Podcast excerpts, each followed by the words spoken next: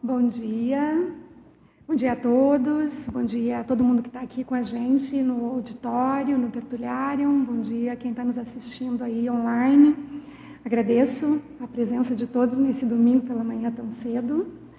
Enfim, nós vamos nos, nos reunimos aqui hoje para conversar sobre autocognição holotecológica, dentro aí da programação ou do pré-evento da Semana de Holotecologia. Para mim é uma grande satisfação estar falando desse tema.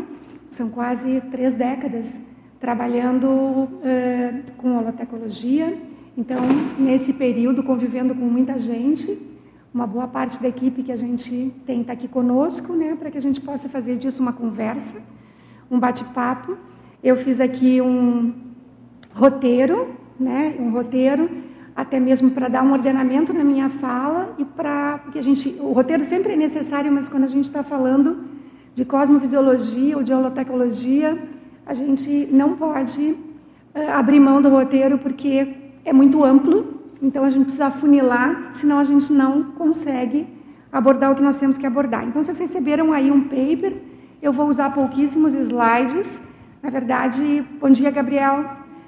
Vou usar pouquíssimos slides uh, e vou tratar aqui na sequência do paper. Então, se vocês puderem me acompanhar, ótimo. Eu vou colocar mais ou menos como é que vai ser aqui o encaminhamento da fala até o final, se a gente conseguir seguir esse roteiro. Ontem nós tivemos o Círculo Mental Somático, tinha 20 perguntas, nós 20 perguntas no roteiro do círculo, e nós conseguimos, acho que chegar nas primeiras cinco por ali. Vamos ver se hoje a gente consegue ser mais efetivo. Bom, então eu vou fazer uma breve introdução falando sobre a definição, que está aí nas primeiras páginas 1 e 2. Depois vou falar um pouco das problemáticas ou das âncoras para a construção aí do debate. Quando eu falo em problemática, eu estou falando questões, né, perguntas. E aí entro nos argumentos, né, que é o conteúdo mais direto do que a gente tem de falar aqui, que na verdade é um recorte dos estudos introdutórios em holotecnologia que está nas demais páginas.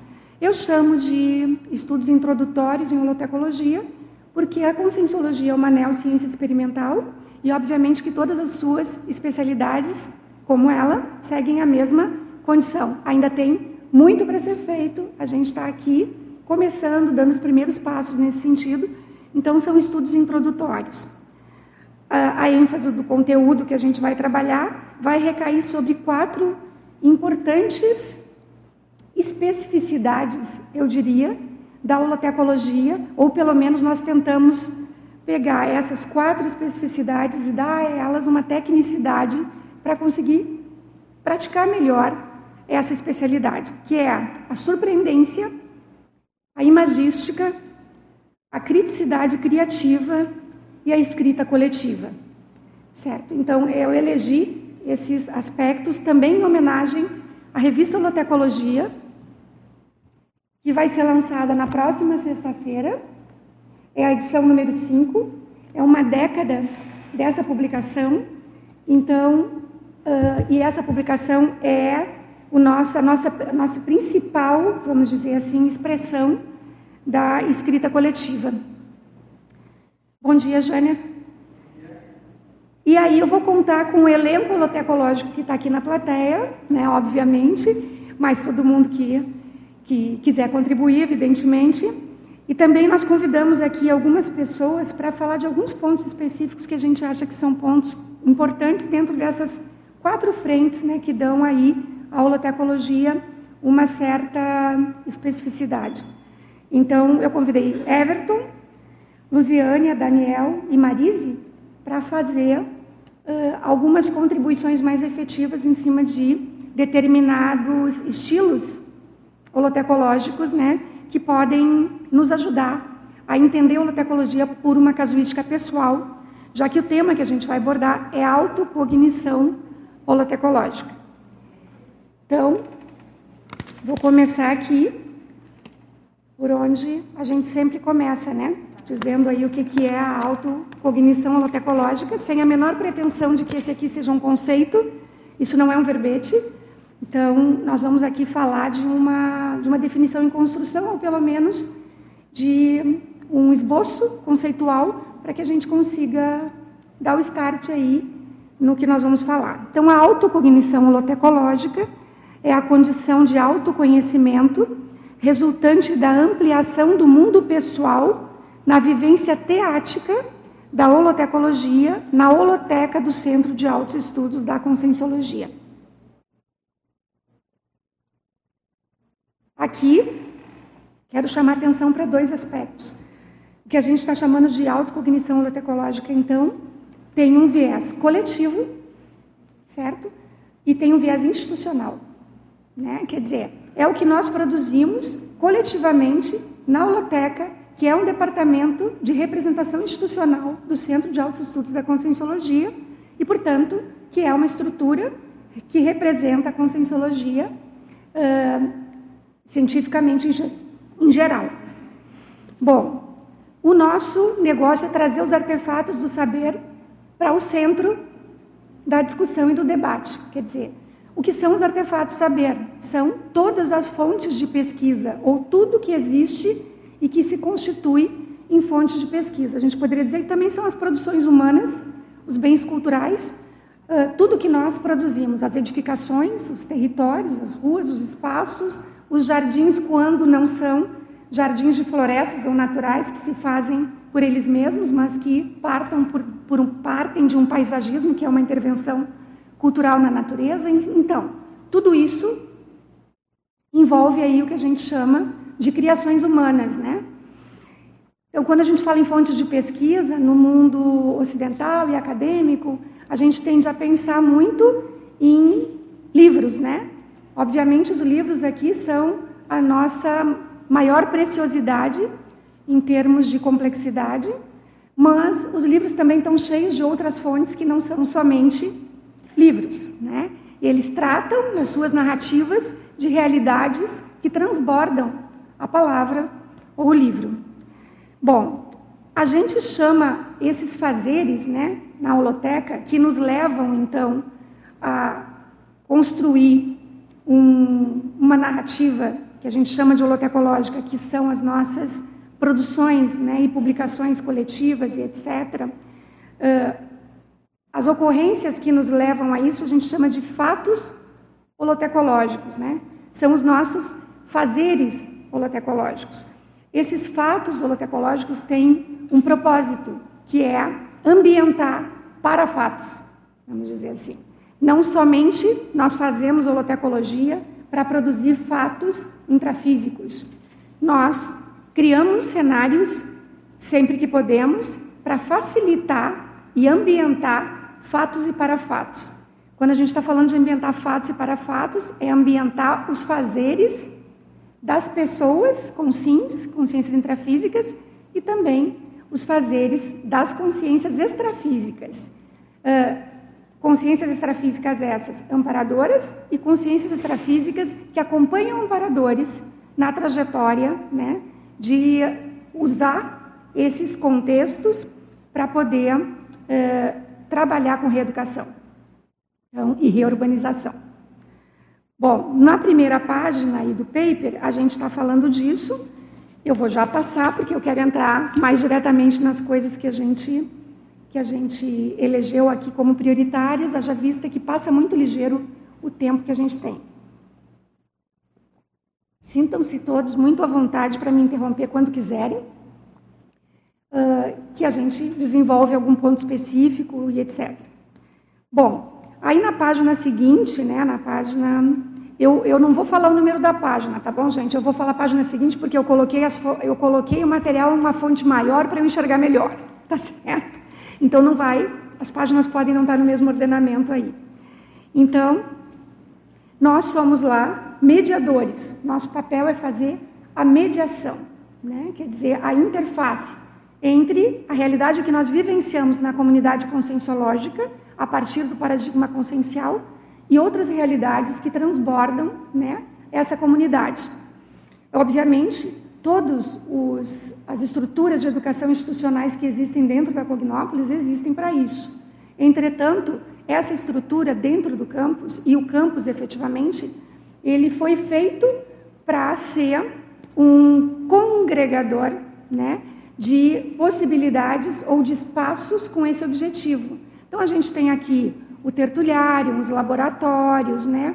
a holoteca, o holociclo, que são equipamentos conscienciológicos, equipamentos científicos culturais uh, criados para isso. Todos eles concentrados aqui para uso, obviamente, de todas as instituições conscienciocêntricas que existem aqui na comunidade conscienciológica. Então, nosso papel é fazer a mediação.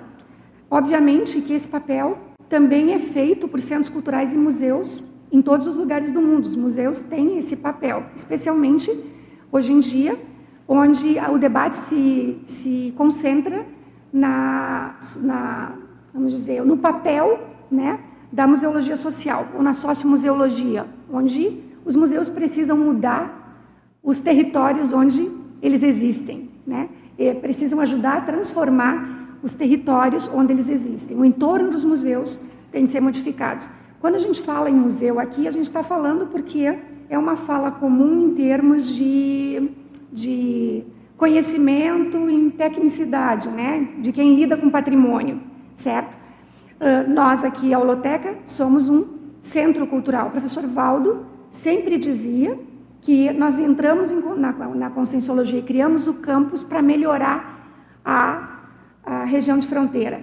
Assim como nós, todo mundo que trabalha com educação tem esse propósito. Quer dizer, então, nós precisamos potencializar essa condição, que é a condição do desenvolvimento da comunidade local, se estendendo para uma comunidade maior de fronteira e internacional, enfim, no sentido de que as nossas coisas envolvem uh, ações locais com efeitos globais. Né? Então, esse é o interesse. Muito bem. Então, aqui, eh, na contextualização, eu vou chamar atenção para o porquê que a gente está aqui ou como é que a gente chegou eh, nesse tema. Esse tema é. A gente demorou, né, Luziane, a chegar. Então, o que, que efetivamente importa, né, ou interessa?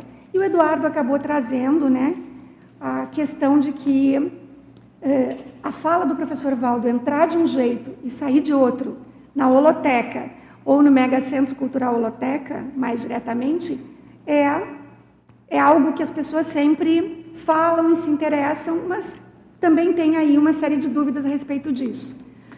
Então, por isso a gente elegeu o tema de hoje né, como autocognição holotecológica porque a gente vai tratar da questão de como a pessoa entra de um jeito e sai de outro. Aí eu desdobrei isso em algumas perguntas para já começar a facilitar o entendimento. Uh, o desdobramento em perguntas, eu gosto de chamar, usar o termo técnico se usa em pesquisa de recepção na área de patrimônio.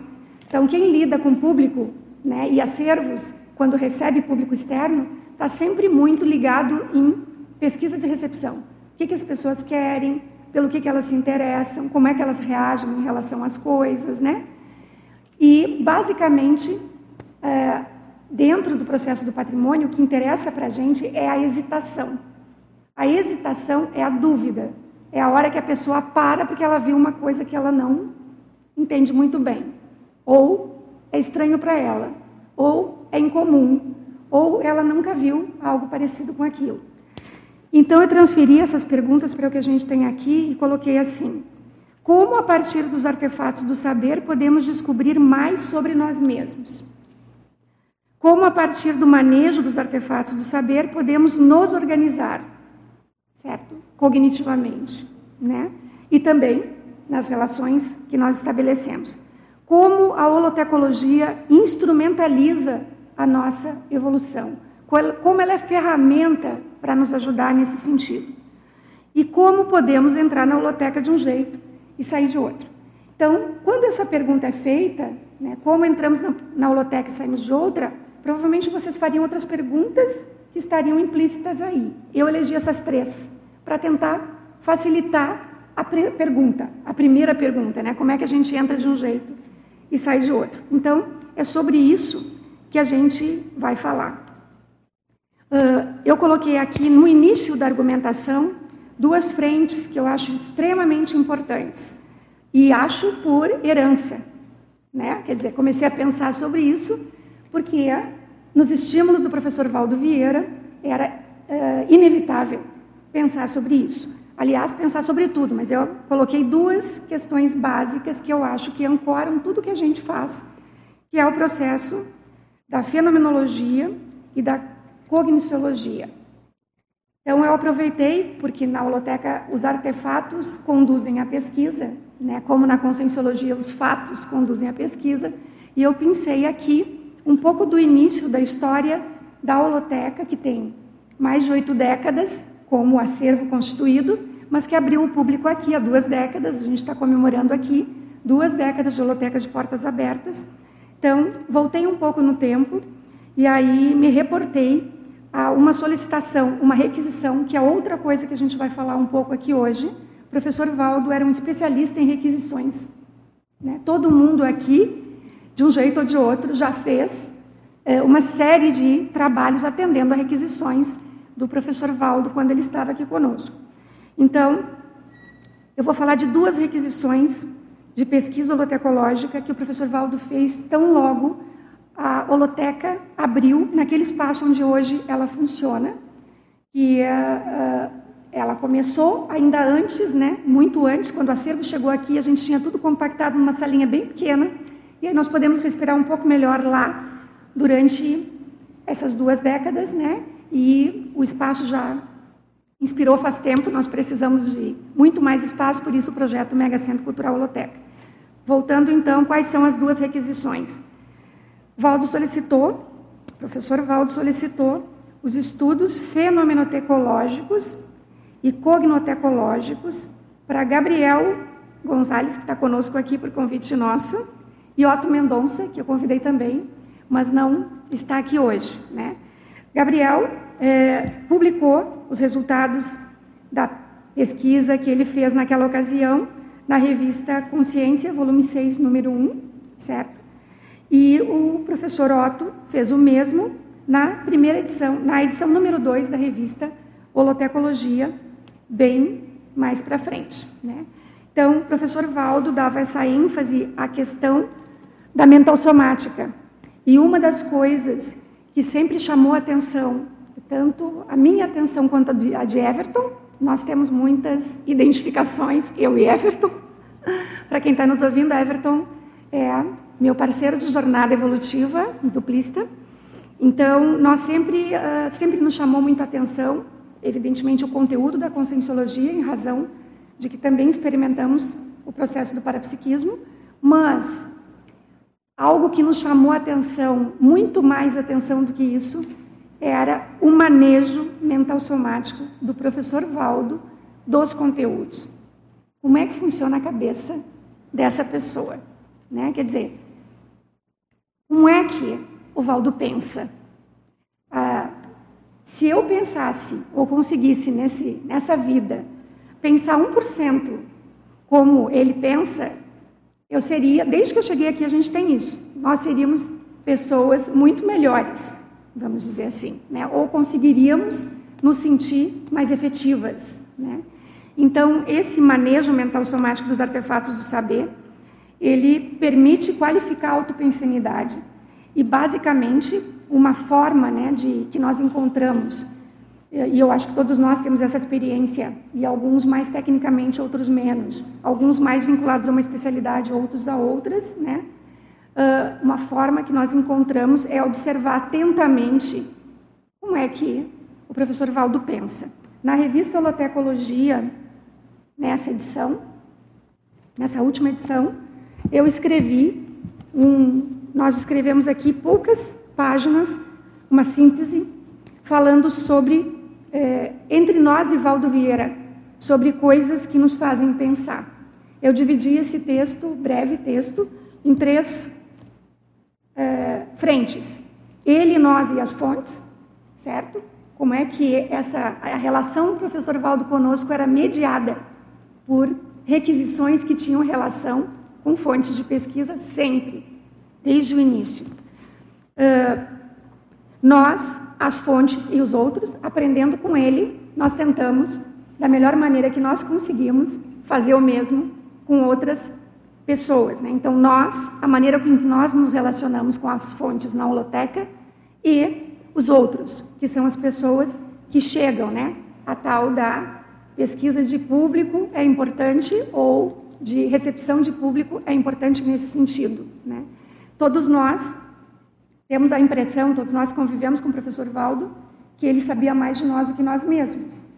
Ele olhava para a gente e via em nós potencialidades né, que a gente mesmo não identificava ou não enxergava, e muitas, aliás, eu, eu arrisco dizer que a grande maioria das requisições dele eram em função de nós e dessas habilidades ou talentos, muito mais do que efetivamente o que ele precisava.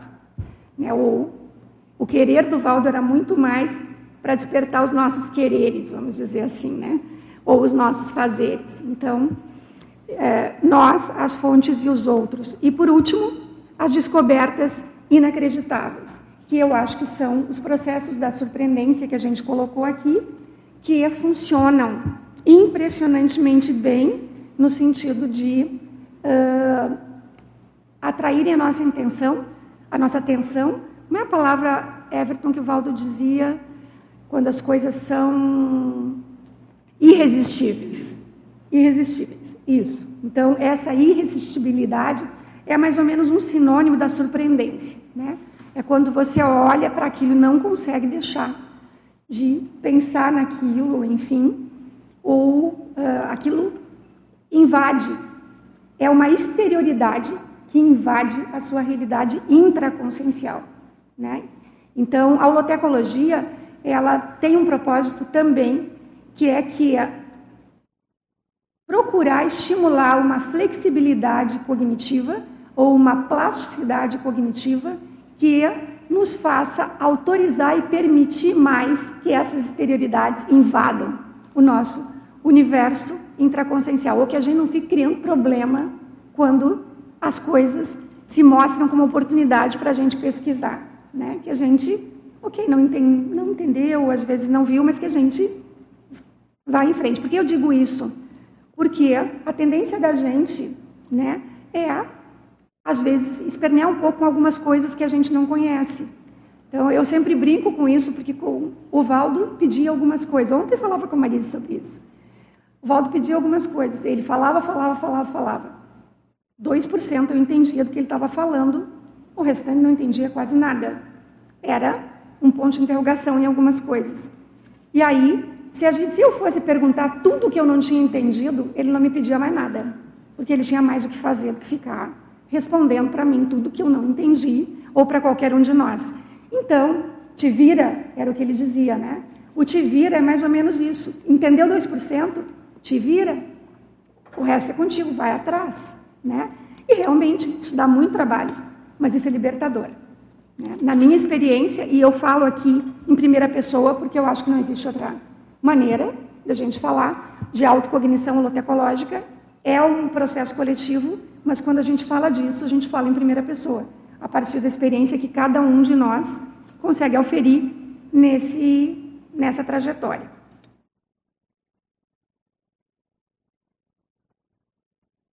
Bom, então vamos em frente. Gabriel, depois, né, a gente fala um pouco sobre a, a fenomenologia né, aqui, mas eu falei que esses foram, foram as duas áreas. Então, parapsiquismo está ancorado no processo do fenômeno, fenomênico também. E a diferença de, em tratar o parapsiquismo, no manejo do parapsiquismo na conscienciologia, é justamente o processo que envolve tratar isso cognitivamente a partir de uma estrutura de desenvolvimento científico. Né? Ou usar a cognição, a mental somática, a razão, para abordar esses processos de fenômeno. Aí é a originalidade né, da, da conscienciologia nos dias de hoje, já que as percepções extrasensoriais ou fenômenos nos acompanham desde os, os tempos mais remotos, vamos dizer assim, da ocupação humana desse planeta. Então, é, o que muda mesmo hoje, aqui, é o manejo técnico, mental somático, com essa ênfase cognitiva do fenômeno. Né? Tudo bem, gente, até aí? Bom, aí eu vou entrar nas faculdades mentais, então, que são né, aquelas conhecidas que o professor Valdo falava muito: memória, concentração mental, criatividade, discernimento imaginação, intenção, criticidade, parapsiquismo, vontade, certo? Ele colocava que esses são os poderes da consciência, né? Quer dizer, se a gente prestasse mais atenção nisso, nós iríamos. Quando a gente fala em poder aqui, a gente está falando de potencial, tá, gente? Para a gente não entrar em, em um viés né, do poder e o manejo político do poder. Não. É o poder no sentido de potencial. O que é libertador é o potencial. Se você descobre os seus potenciais, você se sente mais capaz. Né? A gente dizia muito que, de, diante do professor Valdo Vieira, quando a gente começava a discutir algumas coisas, a gente parecia que ficava mais inteligente, né? E era porque uh, na fala dele a gente via a expressão desse poder, né? Vamos dizer assim, ou desses potenciais praticados, né? No dia a dia, das potências, né? Ou enfim, dessas habilidades desenvolvidas que uh, aceleram o nosso processo evolutivo ou mostram para a gente mesmo como a gente consegue bancar mais realidades com mais coragem, né? com menos receio, menos insegurança, enfim, é, menos freio puxado né? dentro da, do, da relação que nós temos, tanto com as pessoas, com grupos, com autoridades, né? com, com tudo que está ao nosso derredor.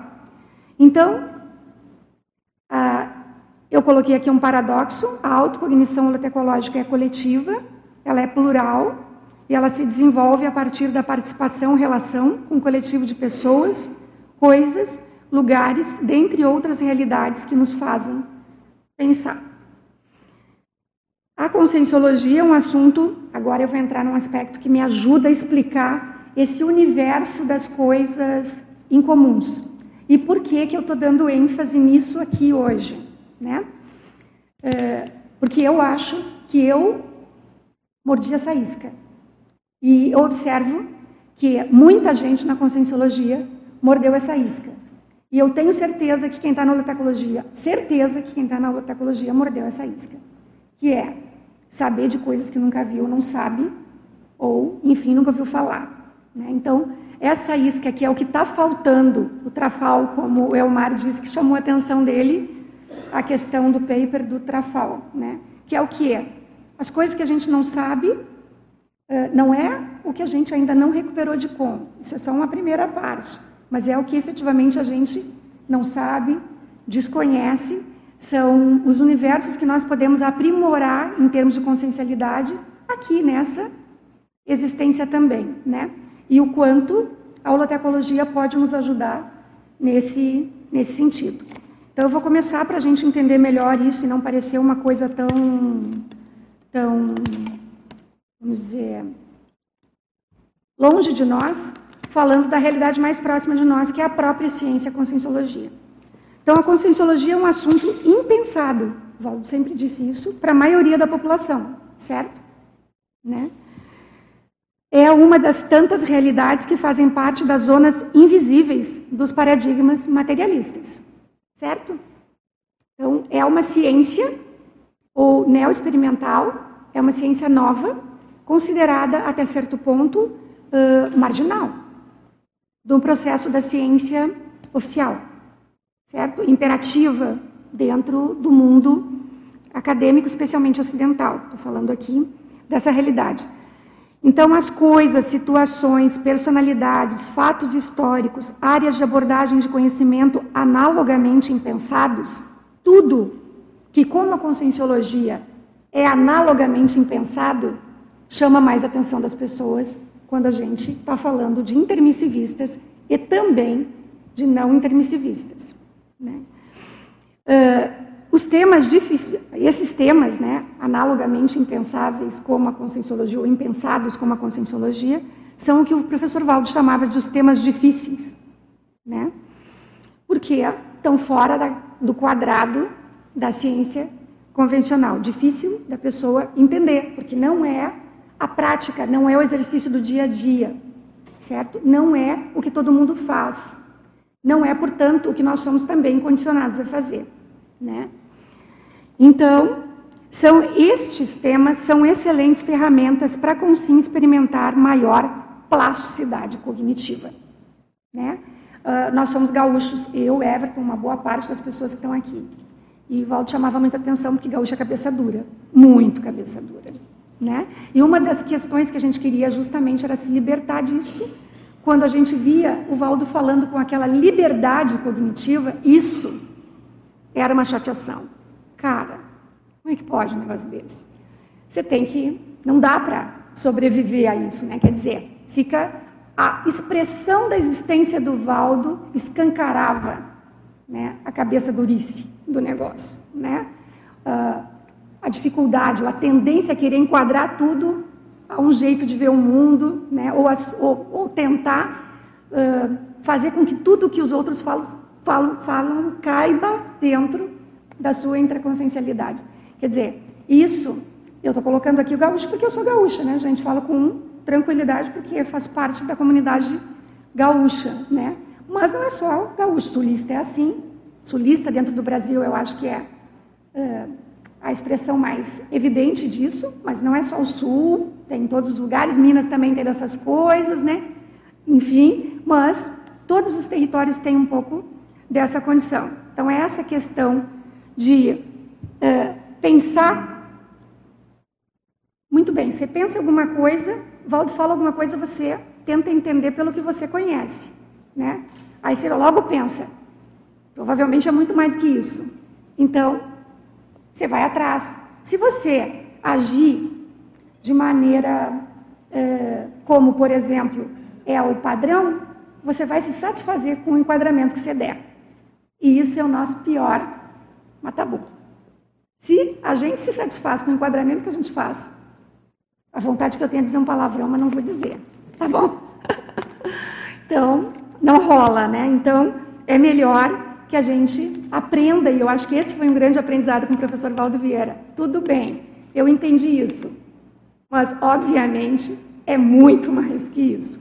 Né? E, vendo o jeito com que ele funcionava, a leveza do professor Valdo para tratar temas complexos, difíceis, né? conflitos, coisas brabas, como ele costumava dizer, é irresistível isso. Né? Com bom humor, né, com alegria, com como ele fazia, né, quer dizer, sem perturbação, aquilo chamava muita atenção, sempre chamou muita atenção da gente. Então, o jeito, o manejo, eu coloquei aqui para não esquecer de dizer, o manejo técnico das realidades que chegam para nós, exterioridades, das pessoas que chegam, das realidades que chegam, né, das coisas que chegam para nós.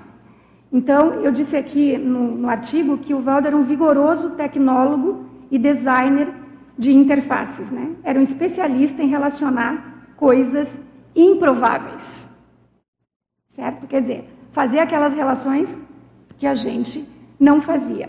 E aqui eu digo que uh, eu acho que muitos de nós na holotecologia, e muitos de nós também que não estão na holotecologia, mas enfim, eu falo aqui desse grupo porque estou falando de autocognição latecológica. Somos aprendizes de feiticeiro nesse sentido. Né? Quer dizer, a gente quer aprender a relacionar realidades improváveis. Milena, você quer perguntar alguma coisa? Alô? Oi, Nara, parabéns. Obrigada. Parabéns pelo tema, parabéns pela semana aí da lotecologia. É, esse tema que eu acho muito muito interessante é, e especialmente esse esse último assunto que você trouxe, que é a questão da plasticidade, né, paracognitiva. É algo que me chama a atenção, porque mesmo a pessoa estudando a conscienciologia, né, tentando compreender o paradigma consciencial, a gente corre o risco do enquadramento, né? E a gente tem muitas respostas prontas, né? Uhum. Então, a pessoa se acidentou, acidente de percurso. A pessoa fez não sei o que, desorganização da consciência. A pessoa não sei o que. Então, é sempre uma resposta pronta, né, dentro daquele contexto. E se a pessoa ela entrar na holoteca, né, é, com o objetivo de expandir essa paracognição, se ela não trabalhar esse enquadramento, ela vai pegar o que tem enquadrar, né? Isso. né? Qual é a solução? O que, que você sugere aí, né, para a gente trabalhar isso, que são esses autoparadigmas, levando em consideração que você trouxe, né, os aspectos mesológicos, a nossa, o nosso parapsiquismo limitado, que limita também né, a compreensão da realidade. O que, que, que, você sugere aí? Né? Eu sei que é difícil, mas. É, não, eu, eu vou tratar disso aqui durante todo o tempo. Eu acho que o objetivo é esse mesmo, ele é bom você colocar. Mas, assim, se eu tivesse uma palavra para uh, resumir tudo isso, eu diria que o nosso papel é chatear. É chatear. Entendeu? É falar de coisas que por que estão falando disso, né? Do tipo, de onde é que tiraram isso, né? Então, o nosso negócio é chatear. Valdo chateava. Vamos combinar que ele era especialista em chatear nesse sentido, né? Chatear, que eu quero dizer, a chateação é quando você não... De onde é que ele tirou? Como é que ele fez essa relação? Como é que ele associou essa coisa que nenhum, ninguém associava? Quer dizer, são as surpreendências, né? E, e eu trouxe isso e estou insistindo com isso, porque eu acho que a nossa libertação, em termos né, de ficar mais leves, tranquilos, né, a partir de uma flexibilidade cognitiva para lidar com as coisas, né, é primeiro ver que isso a gente não faz sozinho. Então, a GESCOM, né, com, produzida uh, coletivamente, ela nos ajuda demais. A Equipim, né? ou o pertencimento a uma equipe que trabalha com fontes, e aí a, a gente está falando da holotecologia, com fontes de todo tipo, ou com as 300 coleções, ou com artefatos de todo jeito. Muito bem, eu vou falar de autocognição. Que relação isso tem?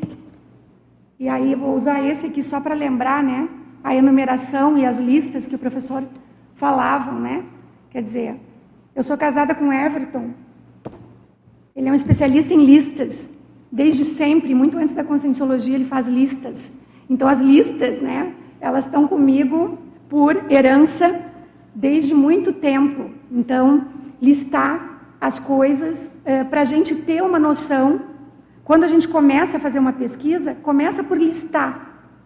Quando eu digo listar, eu vou falar depois do cotejo temateca e outras, outras técnicas lá. Mas listar muito bem, vou falar de autocognição. Autocognição e a concha, autocognição e o cadarço, autocognição e o futebol, autocognição e é, o Egito, a autocognição e a história, a autocognição, aliás, a microhistória, a história das mentalidades. Me dá mais algumas áreas novas da história.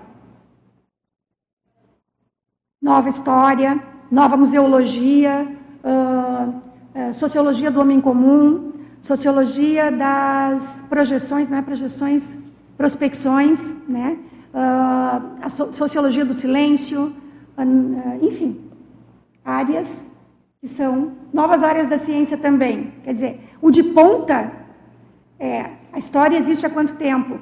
Muito bem. E as novas especialidades, né? O que está surgindo dentro dessas áreas? Eu ia fazer e não tive tempo de fazer, mas eu tenho um levantamento lá ia fazer um, uma grade com todas as novas áreas do conhecimento que eu tenho listado. Certo? Por quê? Porque são as que perturbam e chateiam a ciência. Ou a história tradicional, a história convencional, a história que a gente conhece do jeito que a gente sempre viu durante todo o período histórico. Então, as novas áreas são as áreas que existem para chatear. Nós somos uma nova área. Está dentro da natureza da conscienciologia chatear. Né?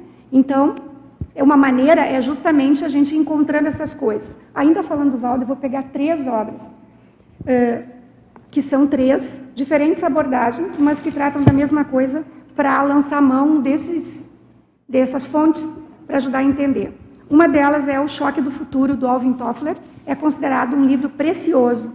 Professora Milena vai falar no curso Holotecologia e Cosmovisiologia sobre livros raros e vai, vai também falar de como o que é raro para nós, ou o tratamento de raro nessa comunidade, diferente de outras bibliotecas e outros tratamentos para o, para o patrimônio.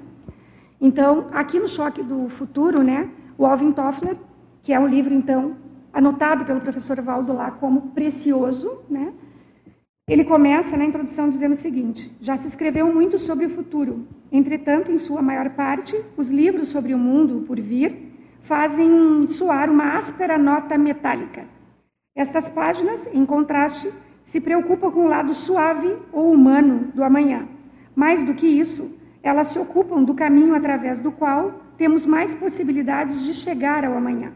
Tratam de, assuntos comuns do dia a dia, dos produtos que compramos e descartamos, dos lugares que deixamos para trás, dos conjuntos em que vivemos, das pessoas que passam de relance cada vez mais rápido em nossas vidas. O futuro da amizade e da família é colocado em questão.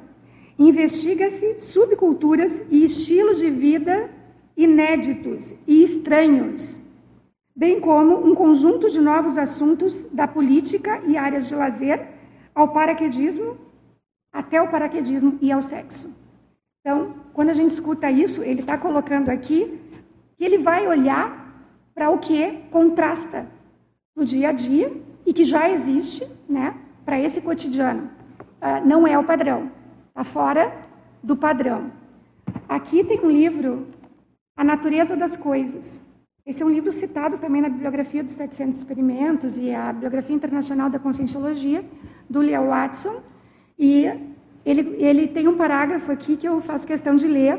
Ele tem uma pessoa que é como se fosse um preceptor, no sentido de que a pessoa que, como o Valdo foi aqui para essa comunidade conscienciológica, foi esta outra pessoa para ele, para este autor. Então, alguém que inspirava a partir da relação que estabelecia com o conhecimento. Ele é alguém das ciências naturais, e aí ele coloca o seguinte. Uh, deixa eu achar aqui. Hum, hum, aqui. Ele está falando sobre a pessoa, certo? O nome é improvável, eu sei, eu sei, mas ele de fato existe. Mesmo, está falando da pessoa.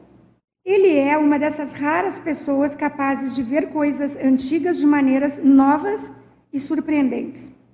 E cedo descobri que um passeio com ele parecia a entrada em outro universo mais ou menos paralelo, em que as palavras e objetos do dia a dia ficam contagiados de vitalidade e em que nada pode ter sentido, por certo, ele dá vida às coisas.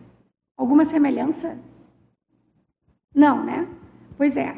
Esse livro é um livro impressionante do ponto de vista das sincronicidades. Fala de coisas perdidas que acharam os donos, não é os donos que acharam as coisas, as coisas perdidas que acharam os donos. Uh, fala de sensitivos, obviamente, né? e uh, a questão da psicometria, enfim, de uma série de outros aspectos para descobrir realidades que foram checadas cientificamente por instituições, instituições que trabalham com parapsiquismo, além de nós. Então, é um livro muito interessante e curioso para a maioria de nós, e eu tenho certeza que muito pouca gente leu. Né? Fala para a gente que é de holotecologia. Esse aqui, Lilliput, acho que todo mundo já ouviu falar, porque Gulliver, nas histórias de Gulliver, né? Estou vendo aqui a câmera. Então, este livro, Lilliput, Walter já falava, falava muito seguidamente de Lilliput aqui. É uma visão geral e curiosa dos menores países do mundo. Então, ele fala de micropatriologia, certo? Então, todo mundo fala de globalização e pensa nas grandes nações, né, os poderes internacionais. Ele vai lá e fala de micropatriologia, ou mundos em miniatura. Né? E aí o, o autor diz o seguinte: é, são poucos os livros sobre o assunto. As principais, tudo na introdução, tá bem? Não estou nem falando dos conteúdos que vêm para frente, só na introdução. São poucos os livros sobre o assunto. As principais fontes de pesquisa são os antigos almanacs, os atlas, as enciclopédias, mapas avulsos, catálogos filatélicos, Maris, né? Ou Maris não, Rosângela, mapas avulsos e, enfim, impressos, memória gráfica, uh, revistas geo, geográficas, né? Enfim, como a magnífica norte-americana, que é a National Geographic Magazine, a inglesa, enfim, também outra revista, a suíça, ele vai colocando várias e a revista brasileira, a Revista Geográfica Universal. Uma ajuda valiosa é, sem dúvida, o Almanac Abril, Dona Miriam. Até em concursos de beleza, como os de Miss Universo, Miss Mundo e Miss Beleza Internacional, há fontes de informação. Uma criação não muito rígida permite a participação esporadicamente de candidatas que representam micropaíses, às vezes totalmente desconhecidas pela maioria. Certo? está falando de fontes marginais, está falando de fontes anedóticas, como a ciência gosta de lidar e tocar. Né? Então, eu trouxe aqui alguns. A enciclopédia do incrível e do bizarro, a esquisitologia, né? que é aquelas coisas que a gente acha esquisito, as cidades imaginárias do Brasil, do Humberto Eco, que é um especialista, tem a vertigem das listas dele, que também, são, também é ótima, História das Terras e Lugares Lendários. Pensem que a Cognópolis já foi, durante muitas vidas, provavelmente, um lugar onde a gente queria estar e que não existia. Né? Uma utopia, que hoje é uma utopia real. Então, aqui, quando a gente fala de lendas ou lugares imaginários, nós estamos falando disso. Né? Então, a gente não deve desprezar também a lenda, o folclore. Na biblioteca a gente tem lenda, folclore, todas essas coisas aí, que às vezes né, a gente tem um pouco de preconceito, a ciência convencional pelo menos tem, e nós herdamos. Né? É importante admitir que, mesmo que a gente ache que não tem, a gente tem preconceito com as fontes. Nara? Sim. É, eu aqui lembrando o professor Val tem um verbete chamado isotismo conscienciológico. É mais ou menos o que você está trazendo. E aquela, e aquelas abordagens exóticas que tem apenas na conscienciologia, é bem esse lado que você colocou, é, de chatear no sentido de trazer aquilo desconhecido, né? Uhum. E o pesquisador vai atrás.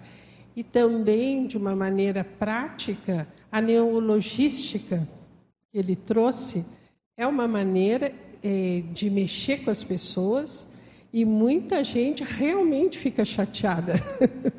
Aí é, é, um estímulo diferenciado, né? De pensar diferente, dando palavras novas a fenômenos ou para fenômenos novos. Quer dizer, tinha, tem várias maneiras, né? Que ele fazia isso. Excelente uh, você trazer isso, Miriam. Coloco aqui no, no paper sentidos. E no, nesse, nesse parágrafo coloco ali: a holoteca, portanto, formula antes. As equipes da holoteca transformam o potencial atrator dos temas incomuns, insólitos, raros, inesperados e surpreendentes na criação de exposições e eventos imersivos inusitados e atraentes para despertar a autoconsciência, estimular o pensamento crítico criativo, ambientar sociabilidades e provocar a ampliação das mundividências. Isso é a fórmula do ponto de vista prático. Aí, sentidos. A holoteca, portanto, formula e comunica sentidos a partir do acervo. Quando construímos algo novo, precisamos de palavras novas, lugares novos, coisas novas e novas representações simbólicas. Ideias, palavras e coisas novas surgem para edificar consolidar e perpetuar novos modelos ou sistemas de pensamento. Certo? Tudo o que existe aqui no campus existe, todos as, os monumentos arquitetônicos, né, as maneiras de andar, tudo foi feito pensando nisso. Né? As orientações do professor Valdo sempre foram pensando nisso. Né? Então, aqui, é, esse patrimônio concreto, que é a conscienciologia em pedra, que ele fala lá, né, que a conscienciologia é feita no léxico, ele fala sobre isso, em pedra e em prosa. Em prosa são todas as publicações que nós conseguimos fazer. E em pedra são todas as edificações, contextos, né, enfim, é tudo que a gente levanta como monumento arquitetônico para chamar a atenção de longe, vamos dizer assim, à distância. Né? Tem uma pergunta que eu acho que está um pouco na linha que você está trazendo, do Marcos Mazini. Uhum. Ele pergunta, professora Nara, favor comentar na página 3 em autoevidências sobre o item 7, contágio. Como é o nome? Ele chama Marcos Mazini. Marcos, você me dá um minutinho, eu já chego lá. Ah, eu, vou, eu vou entrar, eu vou entrar em seguidinha né? nisso e aí eu já, já explico todos eles. Tá? Pode ser? Bom, então, seguindo isso aqui, eu vou colocar aqui esse material. É, é um material de 95. Uma entrevista feita no dia 10 de 9 de 95, logo que nós lançamos a Conscienciologia em Foz do Iguaçu, quando nada disso existia. é uma entrevista feita para o professor Valdo Vieira por Marcelo Silva, Marcelo Pasculin. Marcelo Pasculin, que era naquela época a pessoa que fazia parte de um grupo que estudava biblioteca, porque o acervo do professor Valdo viria para cá, então nós tínhamos que eh, já havia uma pesquisa sobre o campus e aí havia uma pesquisa sobre a questão da biblioteca do professor Valdo. Então, eh, eh, eu e Everton estávamos presentes nessa entrevista em 10 de 9 de 95. Né? E o professor Valdo fala muito de questões incomuns nessa entrevista. Então, ele fala de efêmera impressionantemente. Aliás, efêmeras, quando ele falou pela primeira vez em efêmeras, eu. Efêmeras, né? Ninguém entendia o que, é. Efêmera, tá, você até entende efêmera, o que é o passageiro, mas Efêmeras, ele falava efêmeras como se fossem coisas, e eram coisas, né? Efêmeras. Ou aquelas coisas, tipo rótulo da água da garrafa, né? Ou a flâmula, ou a bula, ou, ou o ticket de, de, de metrô, ou o bilhete de loteria, o guardanapo, etc. Uma série de coisas. Eu vou pedir para a professora Marise falar, mas antes que eu peça é só apertar aqui no meio para. É. Slide, por favor, um minutinho. É para lá. tá. Então, aqui ficou um pouquinho fora de foco porque a gente fez o slide para eh, tela cheia e aqui ele está menor, tá bem? Mas só para vocês olharem, esses aqui são alguns documentos, né, de efêmeras, livros, Aí eu vou passar rapidamente para vocês verem, depois a professora Marisa vai falar um pouquinho sobre isso. Cardápios, marcadores, programas de teatro, cinema, né, uma coisa parecida. Uh, aqui também alguns programas de espetáculos, a festa junina, folhetos de todo tipo, né, a memória gráfica, postais, cartões, tickets, calendários, ingressos, embalagens, flyers, né? Raspadinhas de loteria, loterias, mais loterias, mais loterias, mais loterias. Enfim, recibos. Esse é um recibo do professor Valdo Vieira. Né? Enfim, aqui são os atributos, mas vou passar mais rapidamente aqui, só para chegar na última preferida da professora Marise. Essa é uma etiqueta de efêmeras do professor Valdo Vieira, né? Ok? Era isso, obrigada. Professora, antes de eu falar das coisas do Valdo, vamos partir do sentido contrário. A professora Marise vai me ajudar a explicar um pouquinho sobre efêmeras. Na realidade, a gente tenta entender, né? Porque também seguindo os passos do professor Valdo, a, a professora Nara e o professor Everton também são especialistas em requisições. e eles também demandam alguma coisa da gente, a gente fala, não entendi. E assim se vira, né? Mas é, é bacana porque você vê, ele não é tão difícil a ponto de você negar, e é totalmente desafiador a ponto de você ela vai dar um trabalho, eu não sei nem por onde começar. E durante a pandemia, eles me propuseram é, conhecer essa teca. Eu também nunca tinha ouvido falar, e eles falam com uma naturalidade, como se fosse a coisa mais óbvia, né? Aí você fala, ok, eu vou, eu vou tentar entender.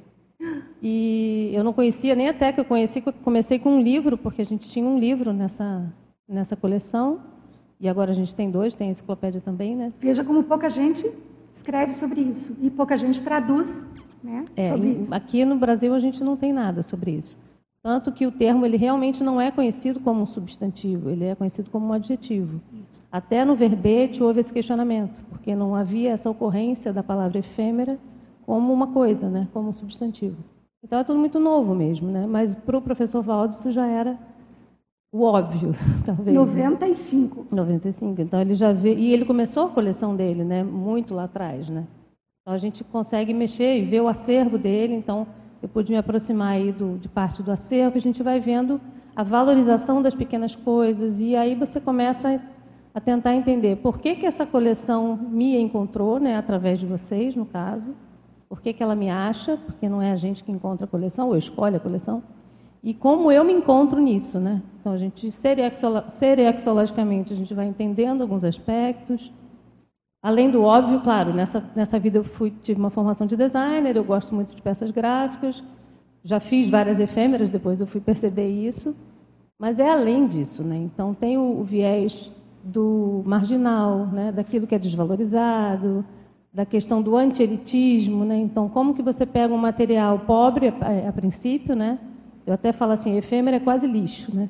Então, ela tem uma experiência de quase virar lixo e ela é conservada quando a coleção, quando ela entra na coleção. E aí é o desperdício. É né? o desperdício. É porque a gente não tem olhos de ver, né? E o uhum. professor Vivaldo tinha olhos e para-olhos de ver o tempo todo.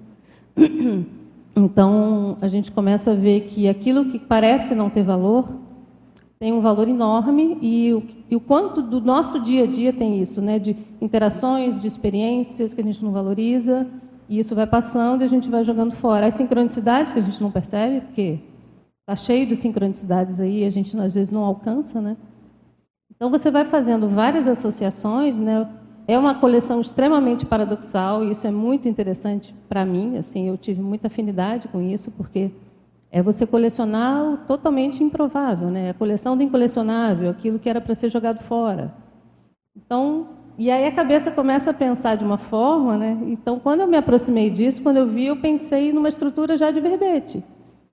Então, você vai vendo a sua forma de funcionar cognitivamente a partir de um tema despretensioso, inusitado, tal, mas você e tem uma coisa que eu acho que é muito séria na, na que é a leveza, porque a gente vem de um histórico multiexistencial muito pesado. Né?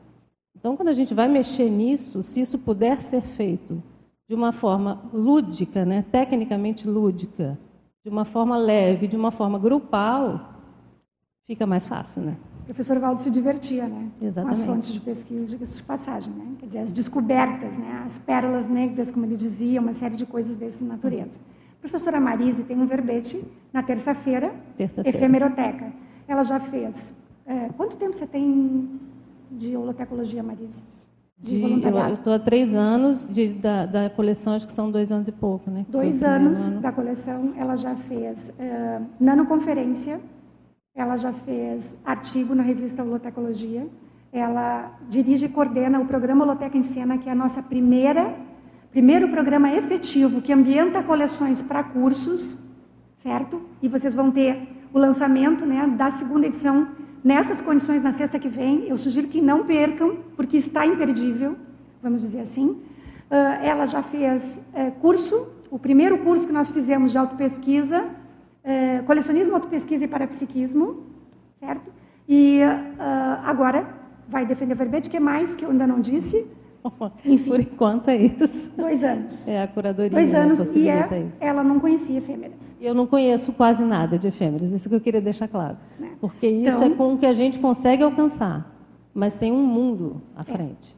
E é então, legal porque é tanta coisa que você nem se arvora a achar vou dar conta de tudo ou vou conseguir esgotar. É inesgotável e Sim. tudo bem. Para nós, na holotecologia, isso é, uma, é, é um grande feito. Eu não falo mais de efêmeras. Eu não preciso falar mais de efêmeras. A professora Marise é que fala de efêmeras, quando a gente diz, né? Então, essas coisas... Uh, imagina quando a gente tivesse... Era isso que o professor Valdo queria, né? Quando a gente tiver 300 pessoas falando de 300 coleções com propriedade né? Quer dizer, e falando, quando a gente fala 300 coleções, não é especialista naquela coleção, é que ontem a gente brincava sobre isso. Uh, o professor Valdo fala de público. E aqui nesse material, eu não vou falar dele aqui porque não vai dar tempo. Eu vou falar no curso Holotecologia e Cosmovisiologia. Se, hã? É, não percam. No curso Holotecologia e Cosmovisiologia, eu vou falar, nós vamos falar sobre isso e aí vamos, vamos tra tratar mais. Mas ele diz aqui que se a gente vai usar a tampinha, por exemplo, para ficar claro. A pessoa chega na holoteca e ela quer, ela gosta de tampinha. Ah, você gosta de tampinha? Cadê a coleção de tampinha que não tem aqui? Vamos fazer uma coleção de tampinha. Vamos. Agora, o que, que acontece? Ninguém vai falar de tampinha do jeito que a gente fala. Ninguém vai relacionar a tampinha do jeito que a gente relaciona com o que a gente relaciona. A questão é, a tampinha deixou de ser tampinha quando o cara chegou aqui e disse que gostava de tampinha. Entende? Então, isso é o que a gente faz e é isso que o professor Valdo fazia conosco. Quer dizer, ele jogava a gente naquele universo e a gente aprendia que com aquilo a gente costurava o um mundo. Costura. Né? Traz trocentas outras realidades junto. E isso a gente só consegue fazer com muitas coleções e muitas pessoas. Sozinho a gente não faz. E quando a gente faz, aquilo reconfigura a nossa cognição. Por isso a plasticidade cognitiva. Quer dizer, o feito de muitos né, consegue mudar a sua cognição. Por quê? Porque a gente faz junto. Não dá para fazer sozinho. E não dá para fazer separado, tem que fazer junto. Quanto mais o povo vai ficando safo nisso, vai ficando ah, desenvolvendo essas habilidades, aí melhor fica. Vamos dizer, mais, mais consistente fica. O aperfeiçoamento a gente vai vendo em larga escala, porque é muita gente, muitas coleções, muitas coisas. Uma tampinha, uma coleção de tampinha faria sentido fora desse contexto? Assim, de, uma coleção de tampinhas, uma pessoa sim. que gosta de tampinhas e coleciona ah, tampinhas. Sim. Sim. Ela, fora desse contexto da holoteca, da holotecologia, ela teria mais teria sentido? Qualquer coleção, a gente deve observar, qualquer pessoa que de um jeito ou de outro tem um ímpeto de juntar, agregar coisas, né, colecionar, ela vai aprender mais, porque ela uma coisa leva a outra. Dificilmente um colecionador tem uma coleção só aquela coleção, né? Então, uma coisa vai levando a outra, isso vai ajudar sempre. Uh, sempre tratar com a coisa no plural vai ajudar. Então, a coleção é isso, né? A coleção é uma pluralidade de possibilidades. Uma coleção de rótulos. Os rótulos são informações. Os rótulos de água, que a gente está falando de uma colega que não é, não, não é voluntária, mas ela coleciona rótulos de água. As histórias que ela conta sobre sincronicidade são muito interessantes. Porque, gente, coleção é pretexto para se relacionar. Sempre é. Tem que trocar com outros. Eu não tenho essa peça. Entende? Sempre é um pretexto. Né? Então, é, isso é ajuda uma, muito. E é uma linguagem interdimensional, né? quer dizer, é uma forma de se comunicar interdimensionalmente. Então, isso aqui é interessante. Eu lembro muito daquele filme A Chegada, e eles se comunicam com várias, várias partes do mundo diferentes, né? os extraterrestres, cada um numa linguagem que fazia sentido para determinado grupo. Então, assim, se é com desenho, seja com desenho. Se é com tampinha, seja com tampinha. Isso. Eu acho que é mais, é mais por aí mesmo. Bom, eu vou entrar nas autoevidências para responder o colega. E, à medida que sobrar tempo, a gente entra no resto. Tá bem? Eu coloquei um item aqui, autoevidências, compartilha etapas do percurso autocognitivo apresentadas em ordem progressiva. Claro que esse per percurso autocognitivo eu só consigo fazer, só consegui fazer em razão desse movimento da holoteca, com todas as pessoas, com os visitantes, com quem entra e sai, com as pessoas que estimulam a nossa, a nossa atenção e que nos chamam a atenção para as realidades que a gente banaliza às vezes. Por exemplo, uma vez um visitante, que é da comunidade conscienciológica, que chegou aqui, foi na Holoteca, conversou comigo e disse, olha, uma das coisas que eu mais aprecio quando eu venho para cá é poder conversar com autores. Né? Eu fiquei pensando, quando ele saiu, de conversar com autores. Pois é, né? Está cheio de autor morando nessa comunidade. E reunir autores num processo de vizinhança que nem a gente tem aqui, isso é uma façanha. Quer dizer, já que a gente reúne autores numa comunidade, todos, e transitam todos, todos os dias, é uma façanha. E a gente não presta atenção nisso. A gente incorporou isso e naturalizou, não pode naturalizar. Isso é um valor. Quer dizer, as pessoas vêm aqui e elas, quando vão conversar com a Irmânia, elas estão conversando com a autora, Irmânia, que publicou um livro, que publicou o verbete, que publicou uma série de coisas, que tá, publicou artigos em revista, enfim, elas estão falando com alguém que é, que é autora, que representa aquela realidade, é uma autoridade nesse sentido. Por que, que a gente naturaliza? Tem um lado bom, que é o sentido de que a gente lida com, isso de forma despretensiosa. Por outro lado, às vezes, a gente tem de lidar com isso com um pouco mais de uh, formalidade. Também.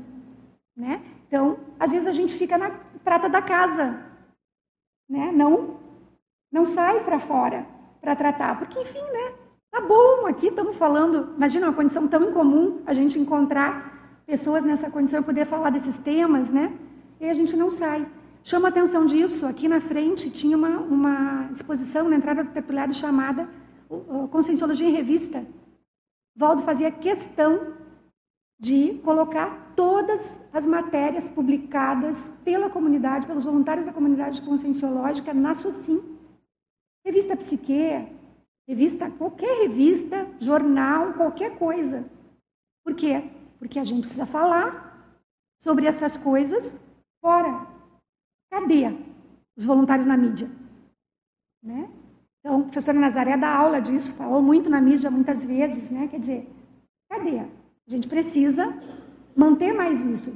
Fica confortável, né? O útero da comunidade conscienciológica, está todo mundo aqui dentro, mas a gente precisa. A holoteca tem de fazer isso, isso está dentro do contrato holotecológico. Essa especialidade existe para fazer essa ponte, mas todo mundo tem que fazer essa ponte. Né? Todo mundo tem que fazer. Então vamos lá nas autoevidências. É um percurso autocognitivo, mas que foi construído a partir de todos. Criatividade, a autoassunção da condição de consciência criativa. Isso começa por aí. Começa por aí. Quem fez? Eu devo, devo ao professor Everton, meu duplista, ter essa consciência hoje. Porque eu demorei muito tempo para admitir que eu sou uma pessoa criativa. Jurava que não era. Jurava. Entendeu? Jurava que eu não sou uma pessoa criativa e eu espernei com isso até dizer chega, porque eu tinha muito medo de fazer errado, porque eu não sou uma pessoa criativa. Hoje, a minha questão é outra. Por que, que eu não desenho? Por que, que eu não domino essa linguagem? Tipo, porque às vezes eu gostaria de ter esse recurso para poder explicar certas coisas. Eu não tenho essa habilidade. Everton, coitado. Eu fico requisitando para ele, né? algumas coisas para ele poder passar isso e a gente poder entender. Não, não sei. Não sei mesmo. Então. Hã? Ah, pois é. É. Viu? Como é que é? A gente fala, tem. depois é o efeito bumerangue. Vai e volta. Bom, então, antes de mais nada, é a assunção da condição de consciência criativa. Eu conto essa história e vou contar aqui rapidamente só porque sempre tem muita história, então o tempo encurta, mas professor Valdo, quando eu cheguei aqui, ele me chamou de minha nega uma vez. Chamar de minha me deixou completamente desconcertada. Eu era uma pessoa mega formal quando eu cheguei aqui. Mas muito. Ainda sou. Ainda sou. Mas eu já fui muito mais. Muito mais. Então, o professor Valdo era uma pessoa que abraçava todo mundo, né? Quando eu digo abraçava, no sentido de você chegava, olhava para ele, tô dentro, né? Porque ele era uma pessoa que fazia um esforço danado para que a nossa visão de autoridade não criasse uma fronteira entre ele nós. Fazia o que ele podia para desconstruir isso. O resto é por conta da gente. Quem não se achegava, não conseguia, é muito mais problema da pessoa do que dele. Então, ele fazia esse esforço danado para isso. E aí ele usou esse recurso uma vez porque tinha que dar um jeito de acabar com esse formalismo, né? Uma coisa muito formal. Então, eu tento ainda, ainda é, no próprio, na narrativa é mais difícil para mim. É, por exemplo, eu ainda, ainda preciso melhorar muito o processo da narrativa. Quando eu vou fazer a narrativa para explicar alguma coisa para alguém, às vezes eu estruturo ela demais. Sabe? Eu não consigo. Então, Estou aí, estou me esforçando. Um dia, eu sei que vai, vai, tem muito, não tem muito tempo, acho que uns 20 anos por aí, mas em 20 a gente dá conta de ir melhorando. Então, imaginação.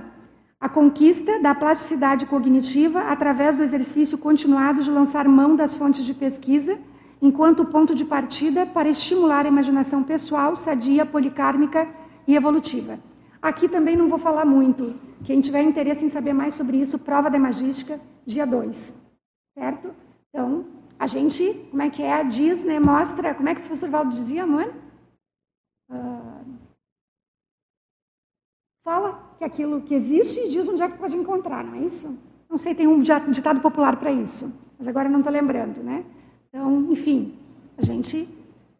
2 de novembro, prova de magística. Quem não fez ainda a prova de magística, Lembrando que é uma sugestão de serenão, excelente oportunidade para também poder entender um pouco mais dessa questão da autocognição holotecológica dentro do atributo mental somático da imaginação.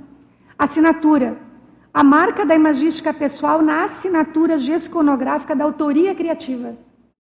Se vocês lerem a revista Holotecologia, vão ver que cada autor tem um estilo bem diferente. A Milena falou sobre a questão de que às vezes nós falamos da conscienciologia e parece que todo mundo usa o mesmo, a mesma forma para falar. Deem uma olhada na revista Holotecologia. Nós vamos falar todos da mesma coisa de conscienciologia e cada um tem um estilo no falar. Certo? Então, é, é um recurso para que a comunicação da gente tenha maior penetração né? E que haja maior inclusividade, vamos dizer assim, dentro disso. Comunicação. A ampliação das linguagens nas GESCONs grupo conscienciográficas, explorando outros códigos linguísticos, estendendo o alcance da comunicação. E o outro item que é repertório, estes dois o professor Everton vai explicar. Eu fiz uma divisão aqui porque tem os perfis melhores para explicar isso do que o, do que o meu. Bom, essa questão da ampliação da linguagem, nós estávamos colocando aqui, a professora Nara está falando da questão do desenho também. Então, é nós, e aí também eu vou me reportar um pouco algumas questões que a professora Milena colocou enquanto questão. Nós temos que nos despir de certos preconceitos e autorrepressões.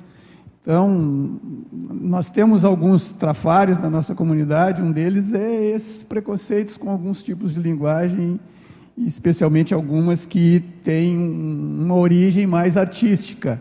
Mas tudo que é usado, todo recurso usado para assistência, especialmente tarística, é relevante. Então, esta, esses recursos, que são além dos recursos que são da fala e da escrita, tem realmente o, o desenho, o esboço, o croquis, né, professor Valdo? Tudo nasceu de um croquis. Tudo foi antes pensado, elaborado, ensaiado, até se se tornar realidade. Aliás, só nessa linha, né, também aproveitando que a professora Nara falou do desenho, o professor Valdo tem um, um, curso que ele fez, está à venda na, na loja do SEC, que é Criatividade e Quadrinhologia. E ele fala lá explicitamente que todos nós deveríamos aprender a desenhar. Até uma pausa aqui. Está gravado, né? ele falando isso aqui, né? ele estava sentado aqui. É. Então ali ele discorre e amplia o quanto isso leva a várias formas de você não só expressar, mas também nos auxilia na elaboração do pensamento. E, e ele finaliza lá, né, concluindo todos esses argumentos, o quanto isso desenvolve o nosso parapsiquismo.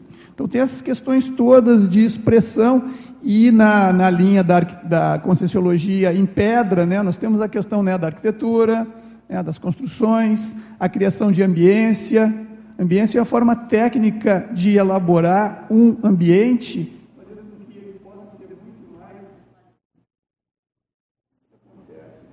Ali tem atraso.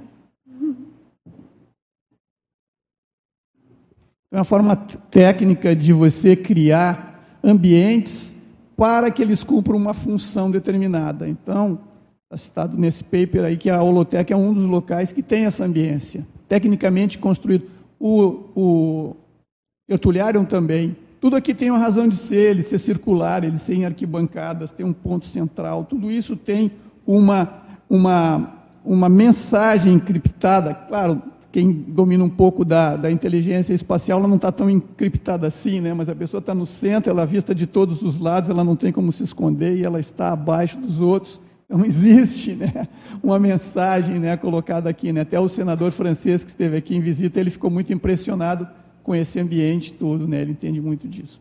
Então essas questões todas nos proporcionam, além de nos proporcionam passar mensagens mais efetivas, construir essa ambiência e, e, e gerar recursos para valorizar conteúdos. Então aí passa também as questões de fotografia, dominar estudo, os roteiros expográficos é um pouco dessa, dessas, desses domínios de algumas linguagens, especificamente, que eu tenho, me proporciona isso. Se vocês forem ver o hotel ali, interlúdio, ele está todo, é, reche... o recheio decorativo dele é composto pelas fotografias, né, muito bem feitas também. Né, ali tem todo um aspecto né, de enquadramento fotográfico para valorizar o acervo da holoteca, mas a disposição dele, dessas fotos, quais fotos, de quais tamanhos e onde seriam colocadas, isso é, é, é a partir de um, de um roteiro expográfico. Né? Tudo foi pensado, elaborado para ter mais efeito na comunicação da ideia.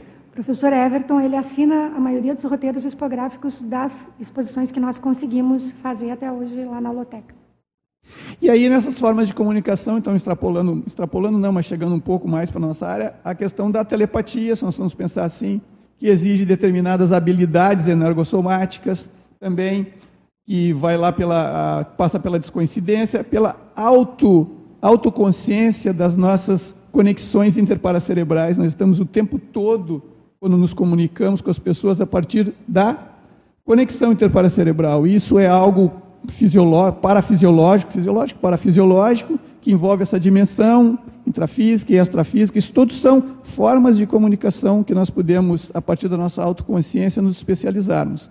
E isso vai nos ajudar, entrando no outro item, na, na questão do, do repertório cognitivo, né, que seria a nossa diversificação de saberes.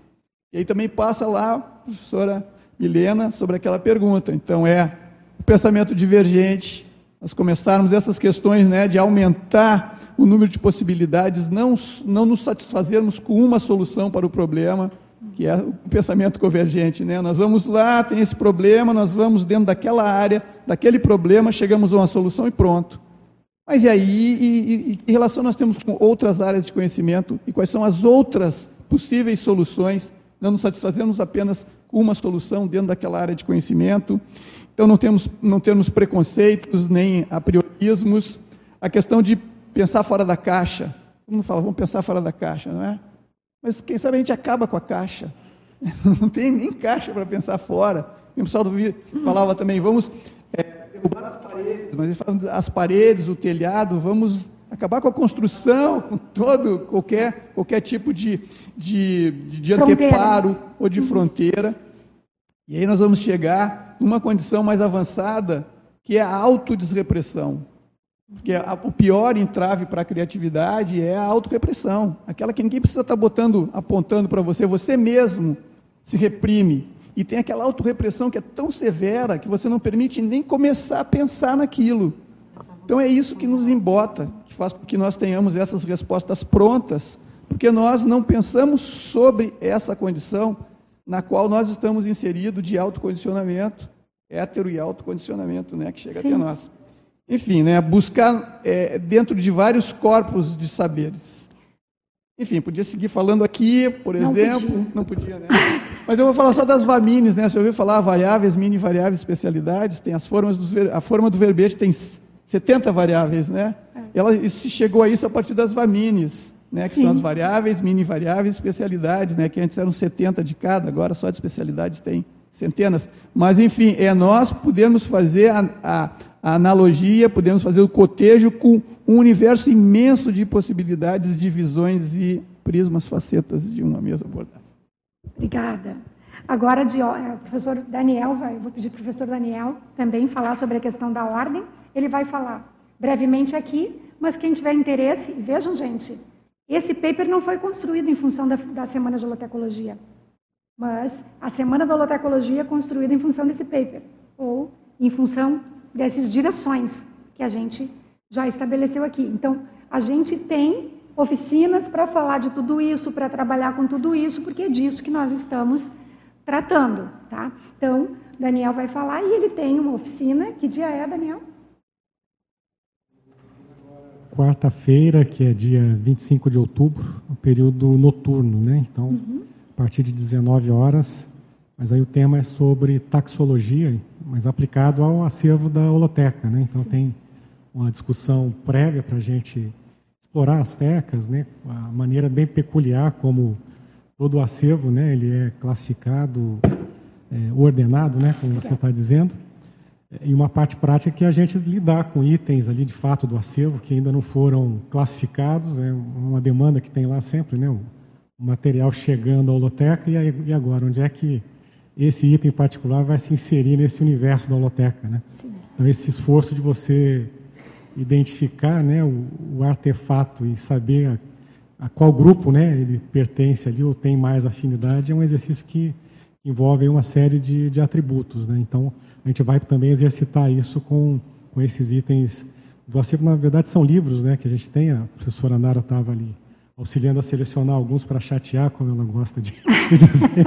a gente escolhe os títulos para chatear quem Na verdade, são, são títulos interessantes. Né? Você se depara com um título que tem uma certa complexidade ali. Né? O que, que o autor quis expressar através daquele título e do que ele aborda, né? o enfoque que ele deu. Às vezes tem várias classificações possíveis, né?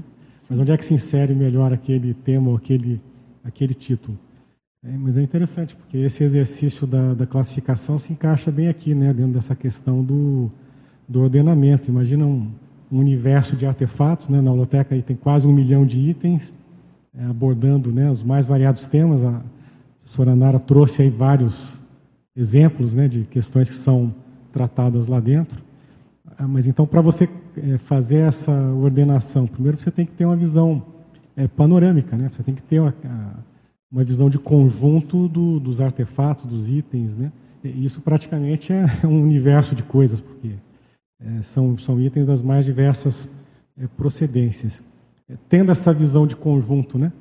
É, ter, ter, que reconhecer, quer dizer, que, que, que objetos têm ali propriedades similares, né? É, tem afinidades ali específicas para você poder agrupar e, e ordenar. E nisso, então, surge aí uma, uma classificação, mas que tem uma finalidade é, prática também, né?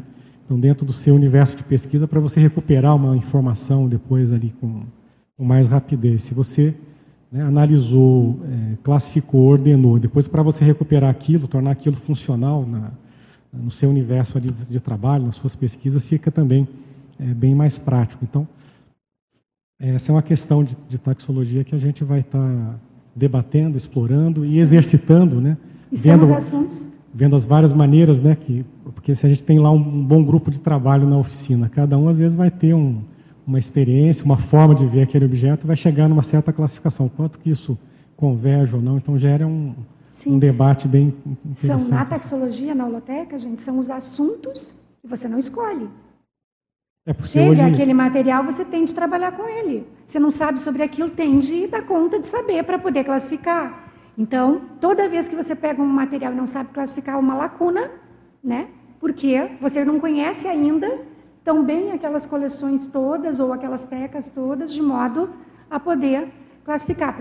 Sempre tenho que aprimorar nesse sentido. Fala, Não, eu lembro que na época que eu iniciei meu voluntariado na holoteca, é, eu ficava muito intrigada com a taxologia e um pouco indignada. Como que esse livro está nessa teca, né?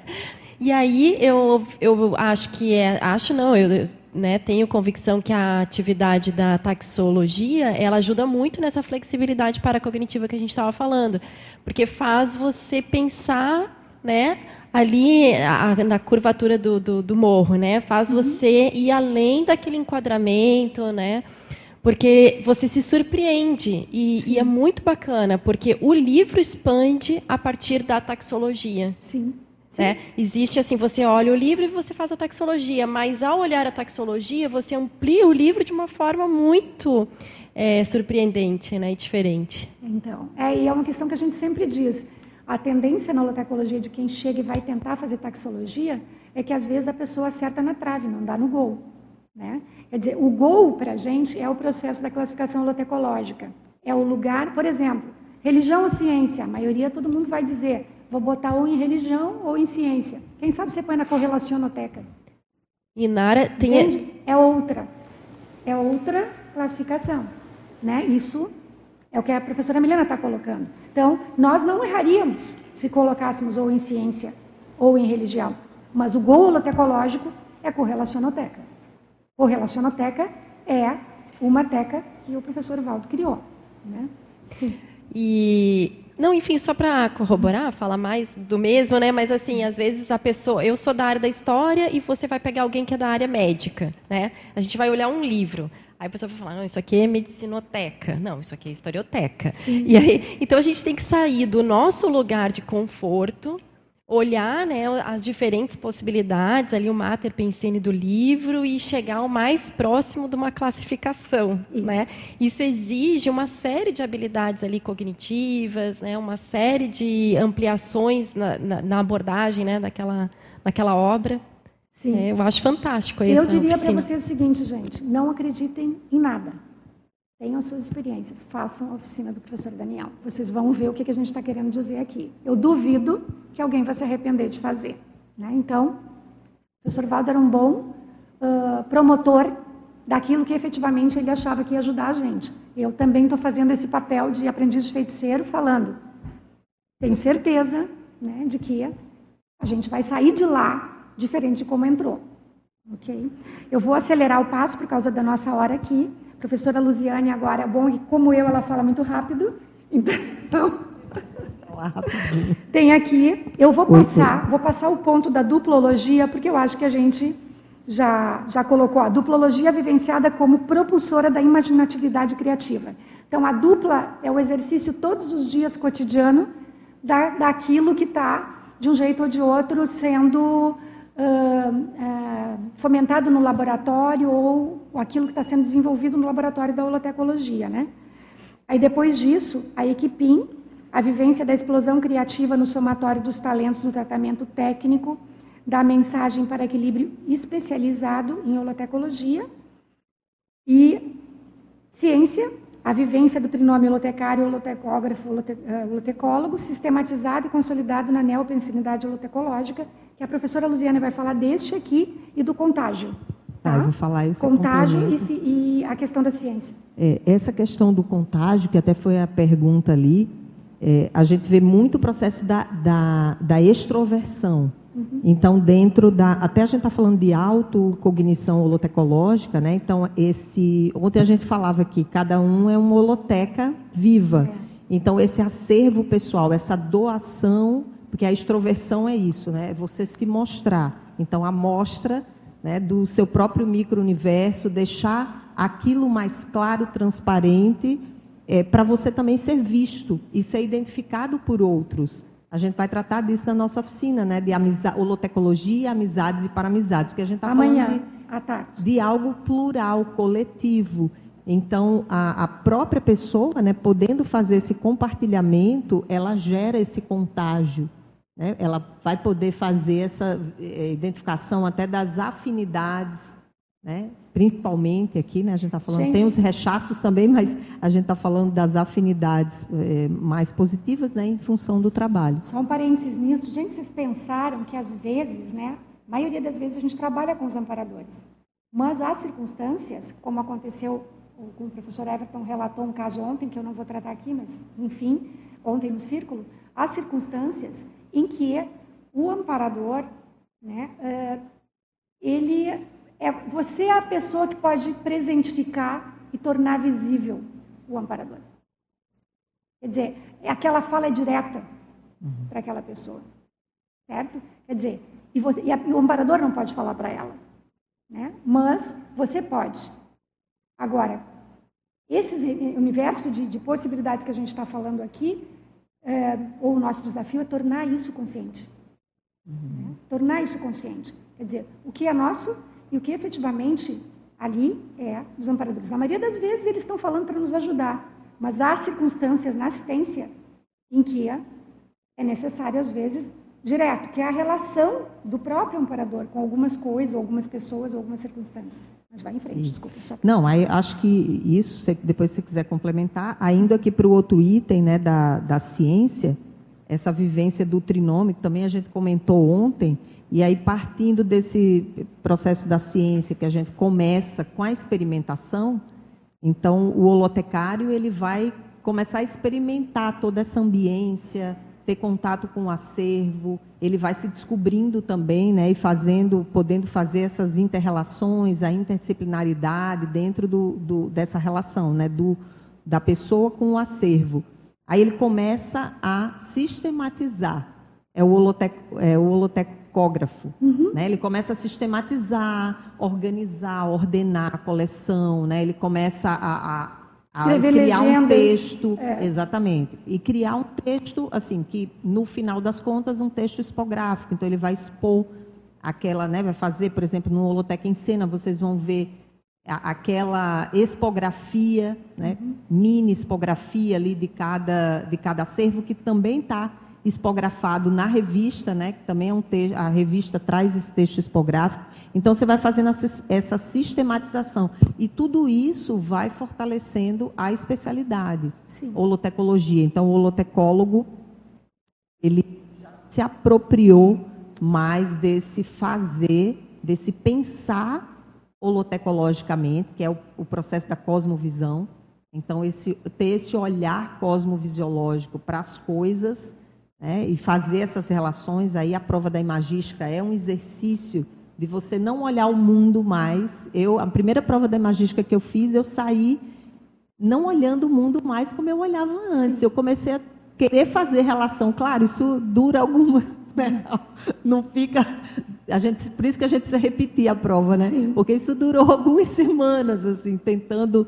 Né? Daqui a pouco eu não dei conta. Quer dizer, é o, é o arcabouço também mental somático que a gente precisa exercitar. Sim. Porque se isso for uma prova proposta por um serenão, talvez seja o jeito do serenão pensar, né? pensenizar, fazendo essa associação. Afinal de contas, ele trabalha com inter continentes, né? O processo é muito mais avançado, mas é algo para a gente é, exercitar e aí é, consolidar essa ciência, né? Que, como você falou, é muito nova e dentro da própria conscienciologia muito desconhecida. Sim. Então, que precisam, né? As pessoas precisam ir à holoteca e esse ir à holoteca é imprescindível uhum. para você poder. Até a Mabel comentou isso ontem, né? perceber essas energias. Aquele campo específico. Um campo né? especializado e você também poder entrar em contato com essa diversidade, multiplicidade de fontes para também fazer essas interrelações e, e interdimensionais também, né? Então, bom, acho... eu acho, marcando a nossa hora é isso. Temos mais uns minutos? Uns 10 minutos ainda. Ótimo. Vontade, Então, bom, fechando esse roteiro aqui, VERPONS, as GESCONs verponológicas grupais a serviço da representação institucional e da efetividade, qualidade, da excelência na promoção da conscienciologia. Com isso, né, ou a fórmula ou a equação é o seguinte: se a gente está fazendo isso para quê? Para qualificar a nossa comunidade. Para qualificar, para que todos nós possamos ficar melhores. Se todos nós, tem uma parte aqui, gente, eu vou, eu vou, deixa eu ver se eu acho aqui. Onde é que está?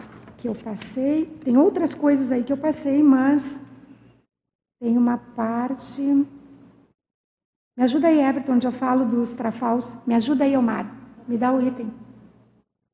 Patrimônio está em que Está aqui. Uma das melhores maneiras de desalojar trafores é ampliar o patrimônio de, tra, de trafores. Uma das melhores maneiras de desalojar trafares é ampliar o patrimônio de trafores. E uma das melhores maneiras de ampliar o patrimônio de trafores é investir nos trafais. Aprender o que eu não aprendi, saber sobre o que eu não sei, estudar o que não é da minha área, interessar-me por tudo. Em meio a um sem fim de coisas evolutivamente intrigantes, interessantes, produtivas e úteis, não há tempo e espaço para salvaguarda e conservação de bagulhos cognitivos de toda ordem. Então, se a gente se envolve com isso, não sobra tempo nem espaço para ficar se ocupando de coisas que não não justificam, vamos dizer assim, né? Então, o último item que a gente fala ali fala da qualificação, da nossa qualificação enquanto comunidade. Se a gente melhora essa condição, a gente vai ter uma cultura conscienciológica, considerando que cultura conscienciológica é tudo que juntos nós cultivamos e propagamos. Quer dizer, não é a minha especialidade, nem a do Lindomar, nem a do Daniel, nem a do Everton. É o que todos nós fazemos, certo? Se a gente eleva o nível da qualidade que todos nós fazemos, nós elevamos o nível da cultura conscienciológica, né? E isso está no serviço de todos nós. Depois de você, por favor, Gabriel, Aí eu vou, vou falar com você, porque é o meu, é meu convidado também. Não, você, você pode falar. Fala, Não, eu só queria fa falar algo que eu estou pensando desde o início aqui, que eu acho que é agora. É, eu penso que o nosso voluntariado ele se complementa e ele se expande nos relacionando com a Holotec e a holotecologia. Por exemplo, eu sou lá do universo da consciência terapia. Como que eu vou adentrar ali no, na casuística do evoluciente sem ter essa cosmovisão, gente? Cada consciência, cada objeto daquele, né? Então, assim, para mim faz todo sentido, Nara, essa visão cosmovisiológica que a holotecologia traz, que a holoteca nos dá ali no intrafísico, ela expande todo o nosso voluntariado. Isso estou falando da consciência terapia, mas eu penso que cada a comunicologia, né? Então, assim, nossa, é uma riqueza que a gente tem e que de fato a gente não aproveita, né? Só isso que eu sei que não tem muito tempo. Gente, o Gabriel era voluntário da Loteca, né? E talvez até essa chamada aqui para a gente conversar sobre a questão de fenômeno não seja até certo ponto, né, um convite para você retomar sua fenomenoteca, né? Então, o Gabriel é um dos primeiros curadores. Uh, a gente não falou sobre curadoria, mas todas essas pessoas que são voluntários da Holoteca, uma boa parte deles, eles são, além de holotecários, holotecólogos. A gente diferencia, holotecário é aquela pessoa que trabalha com as questões mais de gestão, e holotecólogo também trabalha com as questões de gestão, porque fazemos as duas coisas, mas pesquisa e é responsável, responde por uma coleção uh, e também pela propagação, pela extroversão, como a professora Luziânia colocou, daquela coleção. As exposições são feitas por curadores. Né? E o, o Gabriel foi um dos primeiros curadores da holoteca na Fenomenoteca. Fez uma exposição sobre sensitivos, né? então estudou e publicou, enfim, além dessa publicação, está dentro da área de estudo dele, falar sobre uh, esses, essas personalidades né, históricas que têm aí uma expressão muito estreita né, ou, da questão dos fenômenos. Então, por favor, fala um pouquinho aí, Gabriel. Não, ah, eu nem tinha vindo preparado, mas aquela, aquela coleção ela foi feita porque eu cheguei na Conscienciologia por uma questão de livro, que uma vez chegou um livro por engano na minha casa, sobre experiência fora do corpo. Depois eu encontrei o Valdo anos depois na internet e eu tinha falado para meu amigo, ah, eu venho para, eu vou conhecer ele porque eu quero mexer na biblioteca dele. A primeira vez que eu vim no CIEC foi na inauguração do, do prédio da holoteca e foi para mexer na biblioteca do Valdo, eu fui, era aqui em cima, e, e aí sempre a minha comunicação com ele, toda a minha comunicação com o Valdo era muito ele me falando dos livros e ele tinha feito aquilo ali. É, era uma, eu estava estudando sobre os fenômenos e os pesquisadores e os sensitivos e ele foi me ajudar que ele queria me, ele sempre fez isso para era eu lembrar das coisas assim da minha relação com ele então ele já tinha feito vários momentos aquele foi mais um onde ele pegava livro por livro e fazia aquela coisa meio tipo, sabe, pai, assim, que senta e fica lendo o livro ali junto, me explicando cada coisa. E ele fez muito com aqueles livros que tinham sido expostos. Uh, a gente fez, em, foi olhando junto, ele uh, pesquisando. Isso culminou também numa, num ponto que uh, aí eu vi a valorização das pessoas, às vezes não era muito não era todo mundo que tinha um interesse, algumas vezes específico por questões de livros, porque eu considero que a obra mais rara, isso o Valdo me falou muito também, a obra mais rara que tinha da projeciologia foi uma obra que eu encontrei na internet. Ela não tinha na holoteca, ela tinha, que é o Phantoms of the Living, que o Valdo comprou. Era uma obra de 1800 e pouco. Aí uma vez eu tive, eu tinha muita, então essa relação parapsíquica com isso, eu, eu lembrei, aí eu tive uma, um processo que um operador falou assim, ah, entra na internet agora. Eu entrei e aí tinha a obra Phantoms of the Living, só que era a obra que o autor, em 1800 e pouco, com a carta do autor, estava discutindo um caso sobre experiência parapsíquica, tava, alguém tinha saído de uma biblioteca de Londres, não sabe se roubo, o que, que foi, aconteceu, e parou nos Estados Unidos, né? E aí a gente comprou.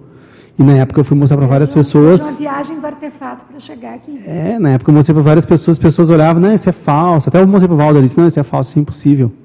Não tem como, é por esse preço. Eu disse, é, tô te falando. Aí a gente conseguiu uma pessoa para comprar, era a obra era autêntica e tudo. E, e aí era assim. E o último, quando o Valdo foi dessomar, eu me lembro também, essa comunicação, eu estava lembrando aqui, ele tinha falado dos fenômenos da, do processo das cinzas. Aí ele olhou para mim e falou: ah, Tu está vendo isso aqui que está acontecendo, então tu sabe o que, que é, né? É do fenômeno dos parapsíquicos no momento da morte do Ernesto Bozano, então tu já entendeu. Aí eu, foi quando, por isso que depois na noite de gala eu tinha ficado já mal, assim, porque eu estava, disse, pá, era aquela, aquela ideia. Mas era esse, processo, a gente se comunicava pelos livros, né, estava lendo. Eu tenho alguns livros que ele me deixou, dele também né, em casa. E, e, era isso, a, a, coleção foi nesse sentido, foi uma, na, na época eu pensei, a gente pensou para chamar as pessoas a valorizar algumas coisas de muitos dos autores que estavam ali. Essa era a ideia. Tem que fazer um artigo sobre isso na revista, especialmente sobre Phantom. Eu acho que a, o Valdo falou muito disso, muita pouca gente conhece. Acho que é interessante falar disso, inserindo também o contexto de como esse exemplar, né, com a energia de quem de quem está uh, no universo da autoria, porque são vários autores, né, enfim, é, é, é... para poder as pessoas entenderem melhor como é que o valor da, daquela, daquela é, e eu, eu pontuo uma coisa assim, para mim, uh, muito pessoal desenvolveu parapsíquicos muito em dinâmicas, né? mas um, para mim o lugar mais importante, assim, um dos lugares que eu mais tinha fenômenos, era dentro da holoteca, uhum. e por isso que eu achei assim, sempre fui voluntário nela. Né? Bom, Obrigada, Gabriel. Bom, pessoal, vocês vão ver algumas enumerações aí mais dentro do, do material. Eu não tinha pretensão de que a gente pudesse tratar de todas, mas eu coloco ali na conformática algumas técnicas né, da holotecologia. Eu vou rapidamente só falar o nome: aleatoriedade técnica, multiplicação técnica do repertório de fontes, simulação técnica da levitação de objetos, técnica da predisposição ao extrapolacionismo parapsíquico técnica do colecionismo útil, técnica do cotejo temateca, técnica do encadeamento textual das capas, técnica do encadeamento, encadeamento textual das imagens, técnica do legendamento gráfico-encênico, técnica do percurso holotecográfico. Essas técnicas foram desenvolvidas pelas equipes da holotecologia e são técnicas que a gente trabalha lá para ajudar as pessoas a fazerem as suas pesquisas e terem um resultado um pouco mais uh, surpreendente. Né? Acho que o nosso tempo está esgotado. É, estamos finalmente, né? Parabéns, Nara, parabéns à equipe da Holoteca, né? Foi muito, foi muito interessante, muito revelador, né? A, a apresentação de vocês. Eu vou passar algumas pontuações para você, professora Nara, aí você faz as considerações finais. Okay. A tertúlia teve sete, é, 235 acessos, é, 32 presentes e 61 teletertulianos. Tá? Esperamos em novas apresentações da equipe e fique à vontade para suas considerações finais. Certo. Deixa eu só pegar aqui a página 5 para eu só terminar aqui. Bom, pessoal, eu agradeço a paciência e a, e a presença de todos, né, as pessoas que estão nos acompanhando aí no online, muito obrigada. Uh, aproveito para convidar todos para a Semana de Holotecologia. Este é um pré-evento, né? Ontem também o Círculo foi um pré-evento. O evento começa amanhã e é um evento estendido. Temos depois do evento, pós-evento, a prova de magística. Então, convido a todos para participarem. Não vou falar dos itens da programação aqui, porque vocês podem encontrá-los, né, na internet, no, no Campus CAEC, no Instagram do Campus EEC, ou mesmo né, no site. Oi? Ah, é. é. Eu também defendo um verbete na Semana de Holotecologia na quarta-feira, que é, é Gesconografia Holotecológica, em homenagem à revista Holotecologia, em homenagem a todos os escritores da revista Holotecologia. Uma década, são muitos, mais de 80 escritores, né? Em uma década, então, eu fiz o verbete para a gente trocar aí algumas ideias na quarta-feira. Então, convido a todos. E vou terminar aqui com a última frase do verbete que eu efetivamente penso assim e, e acho que a equipe também fala em nome da equipe, que é inteligência evolutiva. Habitar a holoteca, habitar, é, estar lá, fazer daquilo seu lugar, vamos dizer assim, fazer dela a extensão da sua residência proexogênica, proexogênica é demonstração de inteligência evolutiva. Então, a gente espera todo mundo com a holoteca de portas abertas lá, tá bom? Muito obrigada, gente.